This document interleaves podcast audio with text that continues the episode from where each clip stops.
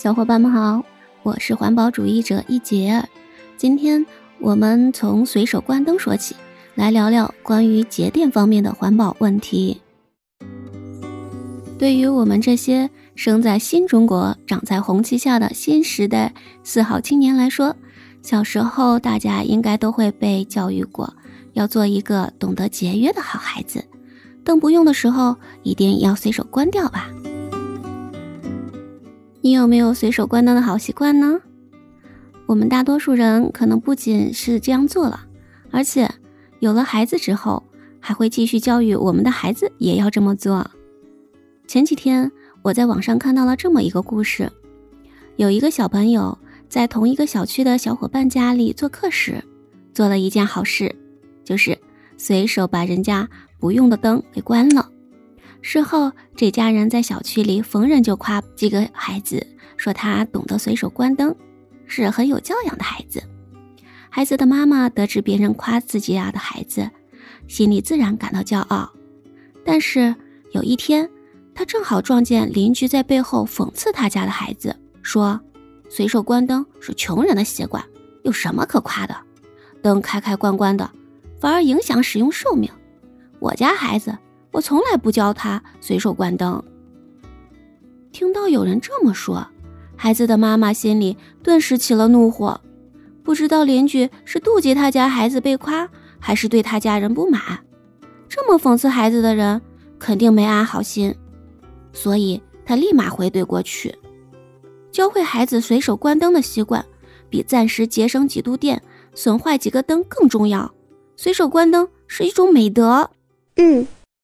看了这个故事，我就开始思考了。最近几年，社会上有一种声音，就是说不要再教孩子随手关灯了。原因解释说，开灯时消耗的电量是正常使用的三倍。如果频繁开关灯，不仅会浪费更多的电，也会损耗灯的寿命。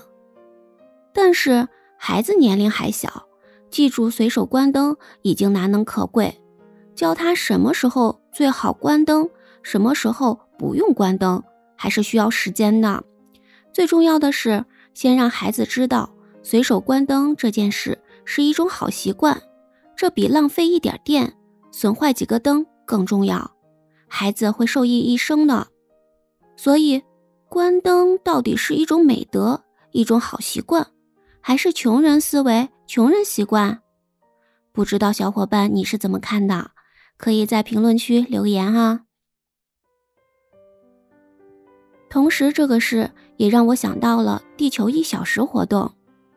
地球一小时也称关灯一小时，是世界自然基金会在二零零七年向全球发出的一个倡议，呼吁个人、社区、企业和政府在每年三月最后一个星期六的。嗯，二十点三十分到二十一点三十分期间熄灯一个小时，以此来激发人们对保护地球的责任感，以及对气候变化等环境问题的思考，表明对全球共同抵御气候变暖行动的支持。这是一项全球性的活动。世界自然基金会于二零零七年首次在悉尼倡导之后，以惊人的速度。席卷了全球，那很多人呢都参加了这个活动。地球一小时活动首次于二零零七年三月三十一日晚间二十点三十分，在澳大利亚悉尼市展开。当晚，悉尼约有超过两百二十户的家庭和企业关闭了灯源和电器一个小时。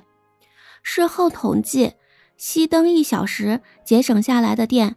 足够二十万台电视机用一个小时，五万辆车跑一个小时。很多参与的市民反映，当天晚上能看到的星星比平时多了几倍。随后，地球一小时从这个规模有限的开端，以令人惊讶的速度，很快席卷了全球。仅仅一年之后。地球一小时就已经被确认为全球最大的应对气候变化的行动之一，成为一项全球性并持续发展的活动。直到现在，地球一小时活动仍然在世界各地以不同的主题形式开展着，还有很多的明星都参与到这项活动中来了。虽然我们现在大多数的灯都已经换成是节能灯了，频繁的开关灯确实是有可能浪费更多的电，也增加了灯损坏的可能。但是这项活动对于引起公众关注环保的这个意义还是很大的，所以它还是很有举办的这样一个重要意义的。嗯，为什么说关灯节电就代表着节约能源、保护地球呢？现在就问你，能不能忍受一天没有电？我们世界有这么多国家，有这么多人，方方面面都需要用电。那这些电从哪来呢？上次节目的最后，我们说，在二零二一年的世界气候大会开始之前，恐龙的演讲中说，每一年各国政府花费巨额公共资金来补贴化石燃料。那这些化石燃料呢，就主要包括像煤炭等等这些资源。而这些资源大多数都是用来发电的。现在大多数的国家，包括我们中国以及美国等，都主要是用化石燃料来发电的。所以呢，我们才说关灯节电就代表着节省化石燃料，从而减少碳排放，保护了环境。小伙伴们有没有疑问？除了化石燃料，我们还有别的发电方式啊？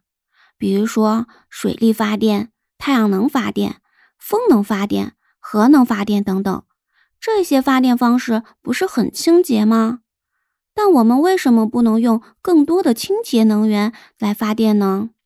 下面我们就来了解一下这些发电方式吧。首先，这些发电方式里，水力发电是比较廉价的，但是不是所有的地方都可以用水来发电的。首先，你得有比较多的水，然后这个水流必须要有一定的落差，才能用来发电。而且，发电量受雨季和旱季的季节性影响。在建设水库的时候呢，还要涉及到社区的搬迁，还有野生动物的保护，以及土壤中的碳排放。比如说呢，咱们的长江三峡修建的时候，就做了好多年的论证调查。还有呢，移民搬迁的这个工作。另外，在修建的过程中呢，还要设计关于动物的通道建设等等。在做了这么多的准备之后呢，才修建起来的。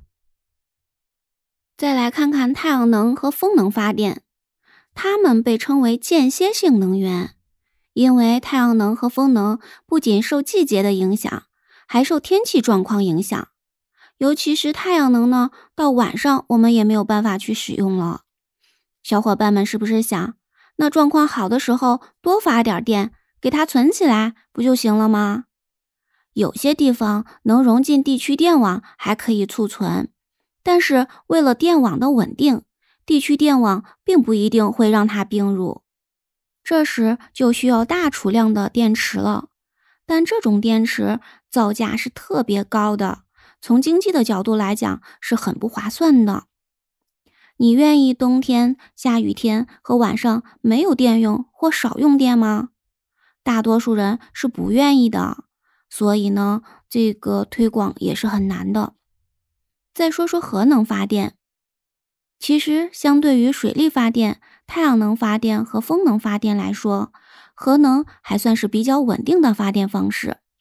但是说到核能，大家可能都会很恐慌，例如说前苏联的切尔诺贝利核电站、日本福岛的核电站等，都出了很大的问题，给附近居民的身体健康和土地都带来了很大的伤害。还有就是核电厂所使用的燃料油可能会被用于制造核武器，而且核废料非常危险且难以存放。核电站的修建成本也是很大的，所以呢，它也不太容易大规模被使用。另外就是还有地热呀、沼气啊，还有潮汐波浪啊。另外现在还有用垃圾来发电的，但是这些发电的电量都是有限的，技术要求也比较高。通常来讲，它们还会占很大的土地面积，而且呢，造价的成本也是比较高的，所以基本上都是难以大规模、大范围的推广使用的。所以说呢，在这些发电的方式里，只有燃烧化石燃料发电是最稳定、成本最低的。之前微博中有一篇报道说，美国的商场、写字楼。灯光几乎都是二十四乘七小时的工作着。美国用电总量虽不及中国多，但是人均量却是中国的两倍。美国的百分之九十的煤炭都用来发电了，燃烧煤炭排放的二氧化碳就不用多说了。不知道节约用电的美国人，却总是指责别的国家在环保方面做的不给力，也是挺无语的。唉。但他们为什么没有节约用电的意识呢？说到底，还是国家补贴的化石燃料发电的成本比较低，电费很便宜，所以呢，他们都不太在意用电的多少。而在我们中国，现在基本上也是这样的情况，因为国家的补贴相对于工资很低的年代来说，现在的电费也不算太贵。所以，新一代的孩子们节电意识就没有那么强了。最后，回到我们最开始的话题，孩子随手关灯是因为养成了习惯，他没有计算浪费了多少度电、灯具的损耗等等，他的潜意识里就是人走灯关。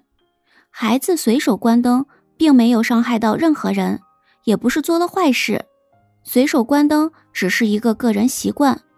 如果有人因为自己不随手关灯，就有一种莫名其妙的优越感，还觉得随手关灯是穷人习惯，其实是在变相的歧视穷人。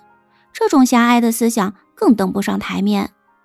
而且能做到随手关灯，在公共场合里，比如说写字楼里、教学楼里、大型的商场里等等，会帮助节约很多的电，是一种很高尚的行为。所以在清洁能源还不能被广泛使用的今天，我还是希望更多的人能养成随手关灯的节电行为和意识的。